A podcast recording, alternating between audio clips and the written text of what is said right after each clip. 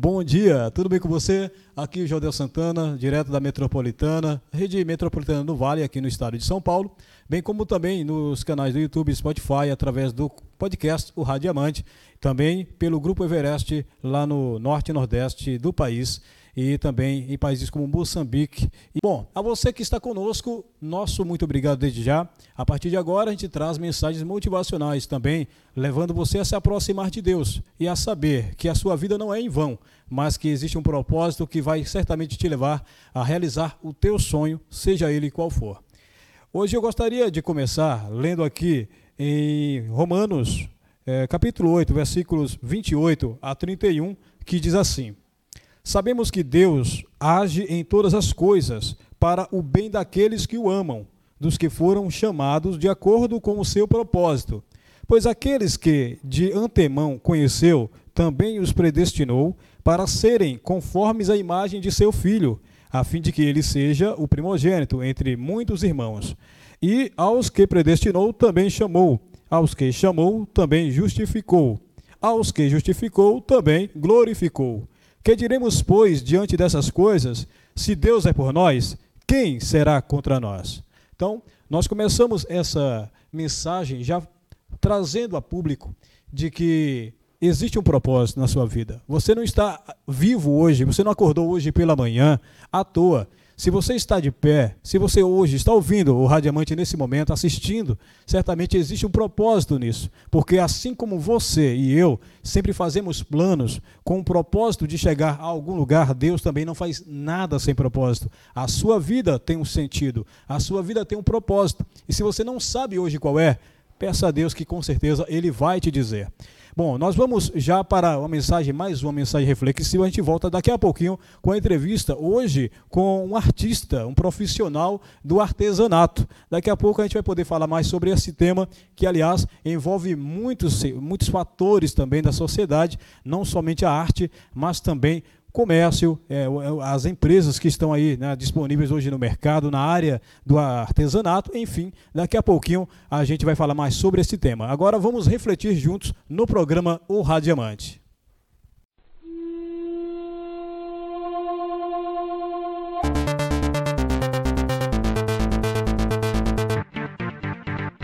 Tem uma frase sobre procrastinação que me chamou muita atenção, que é a seguinte: Procrastinação é querer ir,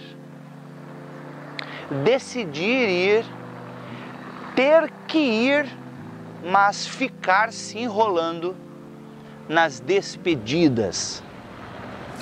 Olha, eu preciso te dizer uma coisa. Sempre que alguém me fala assim, amanhã eu vou fazer tal coisa, eu repito sempre essa frase porque virou um mantra para mim. Eu falo, amanhã é nunca.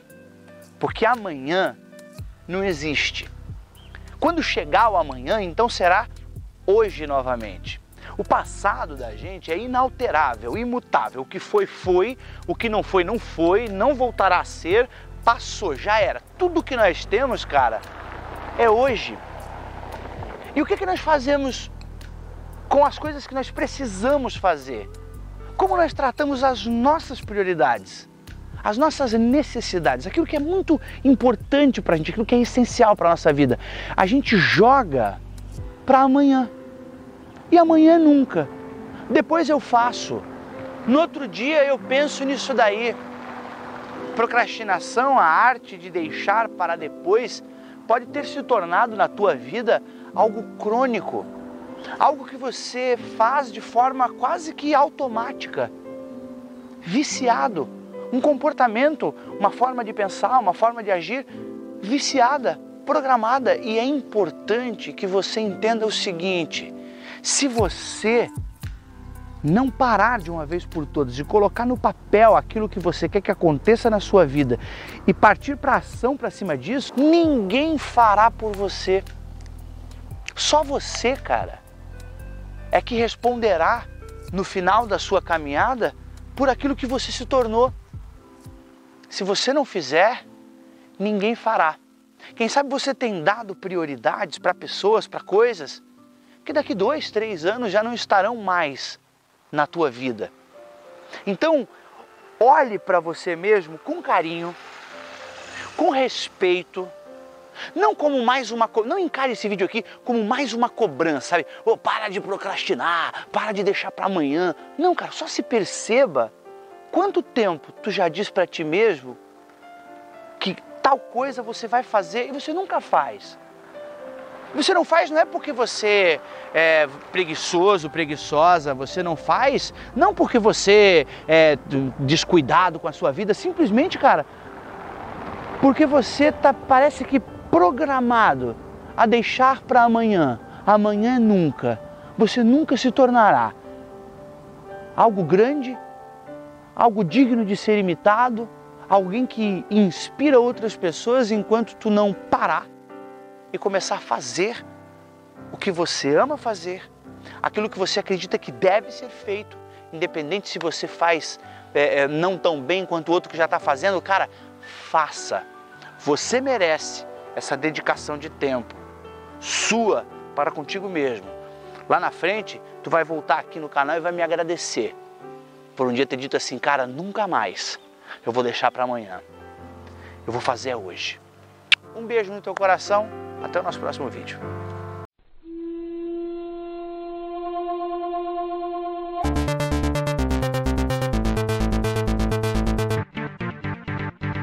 De volta aqui com o programa Radiamante pela Rame Vale, a rede metropolitana do Vale, toda a rede metropolitana no estado de São Paulo, bem como em estados do Norte e Nordeste pelo Grupo Everest.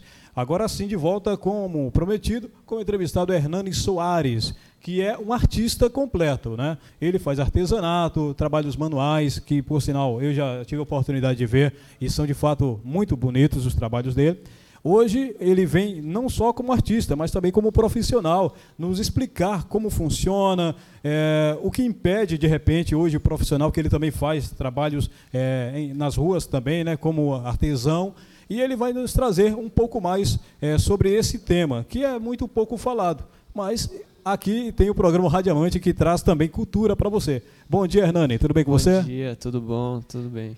Maravilha. Hernani, olha, eu sempre fiquei curioso de saber como funciona esse trabalho manual, trabalho de artesão, que é um trabalho muito antigo, muito famoso. Nós sabemos que mesmo na época da Idade Média já haviam os artesãos que trabalhavam inclusive junto aos burgueses na época e tudo mais. Eles tinham seus próprios comércios, seus próprios negócios, e isso mudou de lá para cá, né? A forma de fazer artesanato mudou, mas uma coisa não muda, isso é arte. E sobre o artesanato, como você começou, o que te inspirou a entrar nessa área? Bom, é, o que me motivou a entrar com o artesanato foi a questão da necessidade mesmo, para me autossustentar, porque eu iniciei é, viajando, eu tentava trabalhar de garçom, inicialmente viajando, e é, eu necessitava de uma renda, porque quando eu procurava trabalhar de garçom, eu não conseguia uma estabilidade, porque às vezes eu conseguia trabalhar, às vezes não, isso não sustentava, né?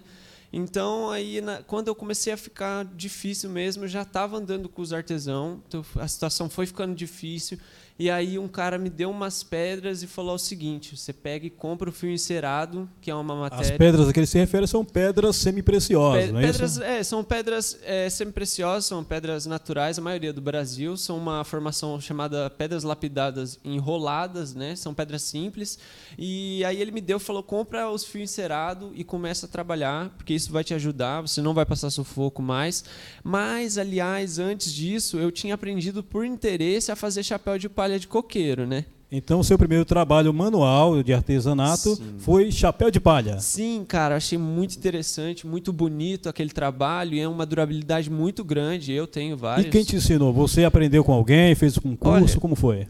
A, quando eu comecei a ter maior contato com o artesanato foi na Bahia, em Arembepe. Eu fiquei na aldeia hippie mesmo, então tinha muito contato com os artesãos. Ah, legal. E isso é bom lembrar também que você é daqui de São José, não é isso? Sim, sou oh. nascido e criado em São José. Sua família é daqui também? Sim. Não, aliás, eu fui nascido e criado aqui por eles, mas é, minha mãe é do Paraná, meu pai é de Minas Gerais. Vieram ah, para São José. Terra boa, é Minas Gerais e Paraná, você nasceu São José, e aí é, você acaba indo para a Bahia, mas você vai como o hippie que você até então estava ligado a essa comunidade, né? Não, na verdade, assim, eu, eu, como eu disse, eu viajava inicialmente trabalhando de garçom.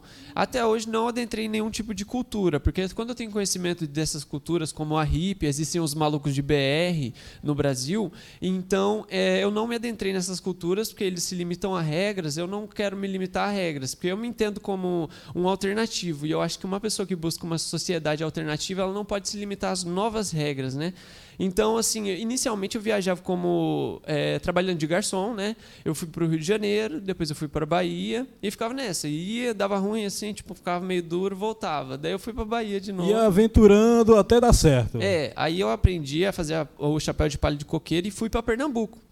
E aí cheguei lá, fiquei sem trampo. E como é que fazia essas viagens? Você cismava, tipo, vou para Pernambuco, vou para Bahia. Como é que você fazia, por exemplo, para fazer essas viagens? Você se preparava, ia como mochileiro? Como era é, essa, essa, sua aventura? Sim, meio como mochileiro, assim. Eu ia, tipo, no objetivo de ir lá e trabalhar e tentar levantar um dinheiro, né? Sempre a partir dos meus 18 anos tinha o objetivo de levantar um dinheiro para tirar uma habilitação, alguma coisa assim que pudesse me facilitar a vida, né? Mas aí é, eu fui tendo contato com o artesanato por necessidade, também comecei a trabalhar e se tornou uma renda para mim, né? Essa educação enquanto artesão se deu então pelos próprios companheiros de viagem, os seus Sim. amigos artesãos, que eles já estavam envolvidos na comunidade. Mesmo que você não tivesse, vamos dizer assim, inteiramente ligado, mas eles já faziam parte da cultura hippie, ou eles também eram igual, iguais a você é, no sentido de serem mais alternativos? É, eu não sei exatamente como eles se intitulavam, né? Porque até hoje eu ainda não sei como, muito bem como as pessoas, os artistas de ruas, que são todos, né? Eles se intitulam, porque o movimento hippie veio da, da de outro lugar da América. É bem né? antigo, na verdade. E o maluco de BR nasceu no Brasil, né? Ah, esse é o termo mesmo, maluco de BR. É, sim, são chamados maluco de BR, é um movimento alternativo do Brasil, que é uma galera que trabalha com artesanato, com arte, viaja pelo Brasil da forma que eles puderem, eles andam, eles Coragem. andam de bicicleta, pega carona, enfim. Só que daí eles têm diversas regras dentro do movimento também, claro. São, na maioria do, dos lugares que existem as pedras, que são onde, ele, onde eles expõem o trabalho, são os malucos de BR, né? Mas junto também Bacana. tem hips. E tem outras ideologias pro meio também, né? Então, assim, muito embora existam é, aqueles que são mais alternativos e outros que são mais fechados no grupo, como os hippies, por exemplo, eles acabam se juntando e trabalhando juntos, sem haver essa divisão, entre aspas, né? É, sim, é assim, eles aceitam bem uns aos outros, apesar de também criticarem algumas ideologias entre eles, né? Porque o movimento hippie, bom, assim, dizem que nasceu da burguesia da América é, eu não sei exatamente a história, mas que eles queriam fugir da guerra, né, não queriam participar daquilo e criaram um movimento de paz e amor. E já esse movimento aqui na América Latina já se iniciou com uma, uma forte movimento de artesanato, entendeu? Já foi diretamente ligado à arte do artesanato. Sim, daí foi uma manifestação contra a guerra, mas também uma manifestação de artesanato. Mas também era muito da burguesia, né? Mas eu acho que aí foi adentrando pessoas que não eram de poder aquisitivo no meio, mas mas que adoravam fazer a arte e o estilo de vida alternativo. Então a paixão pela arte acabou se tornando uma coisa, vamos dizer assim, bem intrínseca na arte de, dos malucos de BR, né, que você Sim. fala, e também até dos próprios hippies aqui do Brasil, não é isso? É, e aí você falou sobre essa questão. Você tinha começado como até então era garçom, viu que não estava dando certo naquele meio, acabou se identificando com um grupo que te ensinou a arte do artesanato. Você mencionou do chapéu de palha e depois das pedras. E é, você continuou fazendo só com as pedras, continuou fazendo só os chapéus, ou você acabou aumentando mais o leque de produtos que você fabricava como artesão? Então, inicialmente, aprendi a trabalhar com a palha, eu aprendi mesmo a fazer só chapéu, né? Porque existem pessoas que fazem o que você imaginar com palha de coqueiro. O que você imaginar, ele cria, eu acho, na hora. Eu já vi artistas, nossa, inacreditáveis. Mas eu aprendi só o chapéu. E aí, quando o cara me deu essas pedras, eu comprei o fio encerado e aí iniciei na arte do macramê. É uma arte ancestral, né? uma arte muito antiga. É uma das primeiras formas de, de tecer que foi inventada, né? que é uma arte manual, não utiliza de ferramentas. Aí já envolve artesanato e tecelagem também. Sim, sim. É um artesanato de tecelagem, produção manual com fio encerado, que é uma matéria que normalmente utiliza, mas existem outros trabalhos. Como eu, eu até hoje trabalho muito com acessórios, né? mas o macramê também é utilizado para fazer algo como bandô, que são uma espécie de cortina. Existem trabalhos maiores, diversos tipos de trabalho. E depois disso, aprendi a trabalhar com metal. Eu quis ir bem devagar, mas existe uma variedade muito grande de artesanato que hoje tem no Brasil. Por sinal, eu conheci um pouco dos seus trabalhos. Aliás, olha, para quem tiver oportunidade de conhecer, já pode falar seu Instagram também, onde vai ter bastante material para você poder acompanhar, é, principalmente em metal, né? Sim. Tem prata, tem aço inox. É, assim, eu estou iniciando no trabalho, me qualificando para poder trabalhar com metais preciosos, mas atualmente eu procuro trabalhar com aço, porque tem uma durabilidade, uma qualidade muito grande. É, o meu Instagram é iai.hernani, arroba iai.hernani. É E-R-N-A-N-I. Meu nome é meio complicado, né? É, é, com H ou sem H, o Hernani? Sem H. Sem é H, hein, galera? E-R-N-A-N-I. Exatamente como se fala, mas existem tantas variações que as pessoas ficam confusas. Segue lá, então. É Iaí, underline? Iaí ponto, ponto Hernani. Ponto arroba Iaí ponto Hernani. Lá vai ter bastante material para você poder acompanhar também, junto com o que a gente está conversando aqui. Deixa para fazer isso depois do programa, tá bom, galera? bom, Hernani, aí é, essa é a parte boa, né? Aprendeu a arte, aprendeu a, como sobreviver usando a arte, né? Uma coisa que você gostava, de, gosta de fazer. Mas só que nem tudo são flores. E aí vem as dificuldades, né? Você tinha me contado algumas delas. Gostaria que você falasse sobre essa necessidade, inclusive, de viajar, a recepção em outras cidades, como é que é essa receptividade aqui em São José dos Campos? Então, a arte, a arte que a gente trabalha é arte de rua. Eu me orgulho de trabalhar com arte de rua. Porém, assim, no Brasil é bem difícil você conseguir se posicionar, porque existe a lei federal que protege os artistas, dá liberdade de trabalhar em qualquer espaço público, mas diversos lugares podem alterar essa lei, que seria a benefício dos artesãos, mas é, não beneficia, né? acaba criando muitas impedi muitos impedimentos. Né? Aqui em São José, infelizmente, passei por problemas que hoje eu não tento trabalhar, né? porque a própria lei que era para beneficiar acabou te prejudicando. Me explica Sim. como foi isso aí. Tipo assim, eu, eu sou nascido e criado em São José, aprendi o artesanato viajando pelo Brasil. E aí eu, eu cheguei a fazer uns oito estados. E aí Oito eu estados? tive que voltar, sim. Aí eu tive que voltar na pandemia, agora voltei. E aí eu falei, pô, vou trabalhar em São José. Aí eu falei, eu, eu vou meter o louco. Eu conheço um pouco São José, vou meter o louco, eu vou lá na calçadão, cara. Aí fui no calçadão, chegou simplesmente 4 PM. Eu não acredito que era PM. Eu, eu penso, não, guarda municipal, não, é PM. Chegou 4 PM, dois fiscal, para me explicar que eu não podia trabalhar ali. Eu falei, não, mas eu conheço a lei federal, ela me protege, assim e tal, tal. Não, mas aqui em São José tem uma lei diferente. Aí eu fui estudar a lei, né? Eu falei assim, mas tá, de acordo com a lei, então eu posso. Perguntei, não, naquele momento, falei, então de acordo com a lei, então eu posso trabalhar Parque, Praça e Era Verde, certo? Sim. Eu falei, então, Praça do Sapo Posso trabalhar na Praça do Sapo? Sim, pode. Trabalhei no máximo três vezes. Veio o fiscal, falei, não, eu posso tal. Não, você não pode. Chamou os guarda municipal, e aí eu fiquei com muito medo, cara, que a gente trabalha e faz uma coisa assim que é muito demorada, entendeu? E a gente fica com medo de perder aquilo, aí eu não consigo resistir. Ainda mais porque envolve bastante dinheiro. Você investe um dinheiro no material, na matéria-prima, para poder fazer a, a, arte, né? Sim, é então o seu medo ali era perder uma, o seu material, é isso? É, assim, eu, eu me garanto pela lei, acredito que pela lei eu possa recuperar, né? Mas o problema é que é uma arte muito delicada, entendeu? Então provavelmente vai ser recolhido de uma forma que vai ser levado para lá e quando eu pegar de volta muita coisa vai estar tá estragada, né? Então até hoje eu não tive coragem de resistir mesmo e falar ah, é o seguinte, eu vou ficar aqui, se quiser pode botar a mão, vamos procurar um processo. E esse fato em si que aconteceu aqui em São José se repetiu em outras cidades. Como é que é a receptividade desse mesmo trabalho em outras cidades? Você tinha falado de oito estados, né? Sim. Não quero que você cite todos, mas é, é, quais são os estados mais receptivos à arte do artesanato? Pô, cara, Bahia adora muito artesanato, entendeu? É, Pernambuco também adora artesanato e tem algum assim fora do litoral acaba sendo meio escasso, mas quando você chega as pessoas querem saber o que, que é que você está fazendo e tal. Mas, assim, toda a área muito grande, comercial, acaba existindo esses problemas da gente estar tá atuando com a arte, porque eles não colocam como uma manifestação artística, eles colocam como um produto, né? Eles só enxergam a parte em que você está vendendo e não que Sim. você produz, fabrica Sim. o objeto. Existiu até no acontecimento de me retirar aqui, dele falar e eu ficar, não, não é possível, não. Ele não está falando, eu não, não faz sentido o que ele está falando falando. Ele falou assim: não, você pode mostrar, você pode mostrar. Vender você não pode.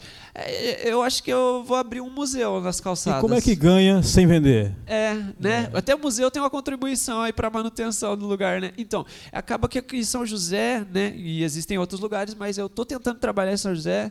E em São José existe isso que, assim, a arte, a nossa arte, né? Porque eles consideram arte, a lei que foi, existe em São José, é para os artistas de, que atuam com canto, música, apresentação corporal. Agora, já nós que fazemos um produto, é, é realmente um produto, claro, mas é, existe uma história. Eu consigo dizer para você de onde é essa matéria, como é essa arte. Entendeu? Então é uma manifestação artística. Mas aí eles, eles separaram e nós não, não temos lei em São José. Aí os artesãos que até então eram considerados como um dos primeiros profissionais da área né, da arte, do artesanato, agora ficam marginalizados, sem poder nem sequer competir com os demais artistas. É, e agora, como é que você faz para se encaixar no mercado? Porque nós havíamos conversado em off sobre, por exemplo, a possibilidade de você trabalhar em joalherias que Sim. também não deixa de ser uma arte, só que com joias, né? É, você consegue agregar esse seu trabalho a empresas como joalherias, por exemplo, que fabrica inclusive utensílios de grande valor? Sim, então, hoje em dia eu estou disposto a qualquer emprego. Eu preciso de um emprego por necessidade, São José. Estou entregando currículo aí, estou correndo atrás. Eu não sei porque eu não consigo arrumar um emprego em São José. Estou tentando há bastante tempo, não tenho nem muitas entrevistas. Acredito que muita pessoa está passando por isso. Mas eu consegui uma oportunidade maravilhosa que foi adentrar na, na, no produto de joalheria, né? Porque eu produzo produtos de metal, né, de aço, né? E... Inclusive, isso que você está usando, esse objeto, né? É, é, você mesmo que fabricou, não é isso? Sim, sim. Eu, eu estou produzindo corrente, anéis, pulseiras. É, tem diversos produtos assim, né? Na maioria acessórios, né? Brinco e tal. E aí eu tava tentando trabalhar com a prata, né? Falei, pô, vou fazer um investimento, quem sabe aí. Comecei a pesquisar e nisso ele se interessou no que eu fazia e aí começou a falar de uma oportunidade. Eu, né? Claro, adoraria. Comecei a conversar e aí ele me deu essa oportunidade. Na verdade, o filho do, do, do dono da joalheria, ele colocou eu lá, que ele foi para os Estados Unidos, ele falou para o pai dele, olha, eu vou ir, talvez você precise de alguém, né? E aí eu entrei no lugar dele. Você chegou como um quebra-galho, só que um quebra-galho que já conhecia é, daquilo que estava fazendo. Sim, até foi por isso que infelizmente talvez, assim, talvez por isso que não deu certo, porque ele pegou, eh, ele tentou trabalhar comigo não porque ele precisava de alguém realmente. Na verdade, ele não precisava, o movimento está muito fraco, né? Tá difícil. Então ele pegou para tentar trabalhar comigo, aproveitar que eu tinha o conhecimento, entendeu? Seria mais fácil, porque a, a orivesaria é uma qualificação que ela não existe tão grande, assim, está começando a ter qualificação, mas é uma coisa mais passada de é, família. Univesaria, assim. traduz para nós que de repente não estamos tão ligados à arte, né, do artesanato. É, universaria é a arte de fazer o quê? A universaria é quem trabalha com prata e ouro, né? Trabalha na, na, na confecção de joias de prata e ouro.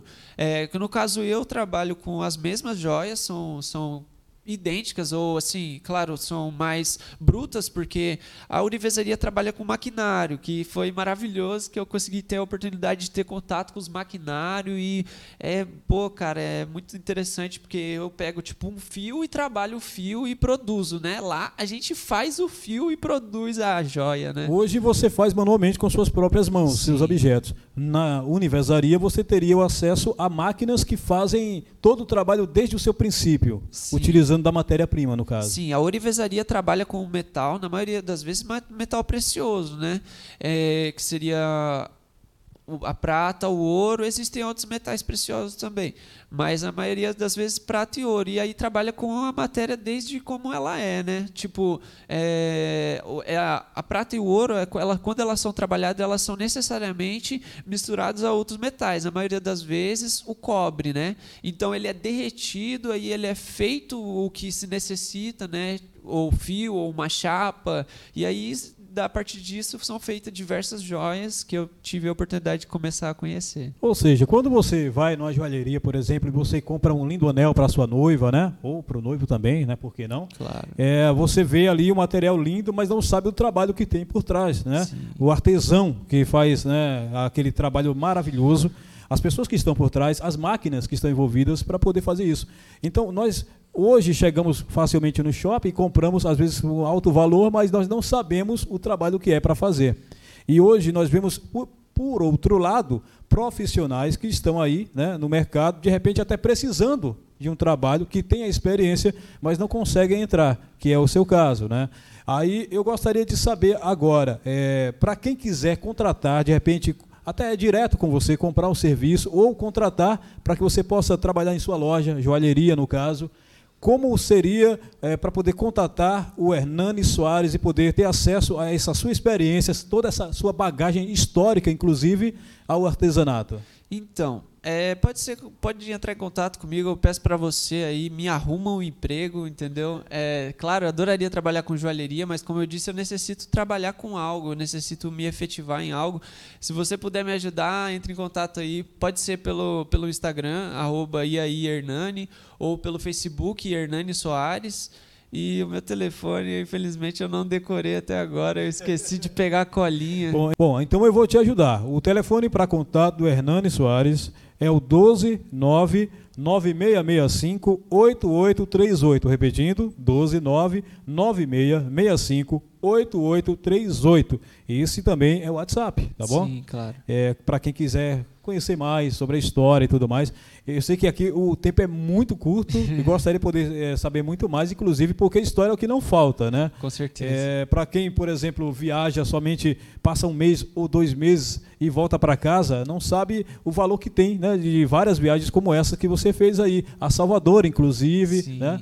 Oito estados? Sim, eu vou falar assim, Minas Gerais, Paraná, eu, talvez eu vou vacilar aí, gente. Minas Gerais, Paraná, Rio de Janeiro, Bahia, Pernambuco, Piauí, Maranhão.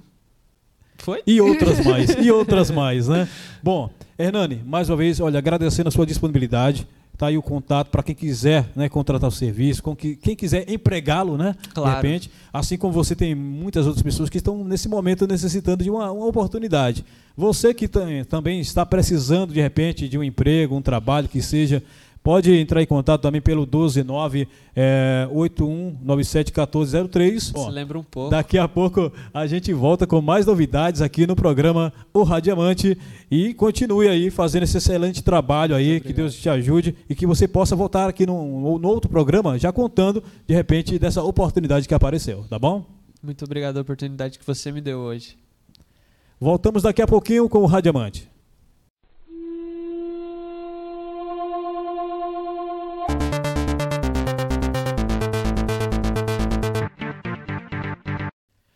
De volta agora para agradecer a você que esteve comigo até agora, seja pela Ramevale, a rede metropolitana aqui no Vale, no estado de São Paulo, seja pelo YouTube ou no Spotify, ou ainda pelo Grupo Everest. Muito obrigado pela sua audiência, obrigado pela companhia, né? Você que permaneceu, que também pôde é, ver a história do Hernani Soares, ouvir as mensagens, ver né, as mensagens maravilhosas que certamente ah, contribuirão para que a sua semana se torne ainda melhor.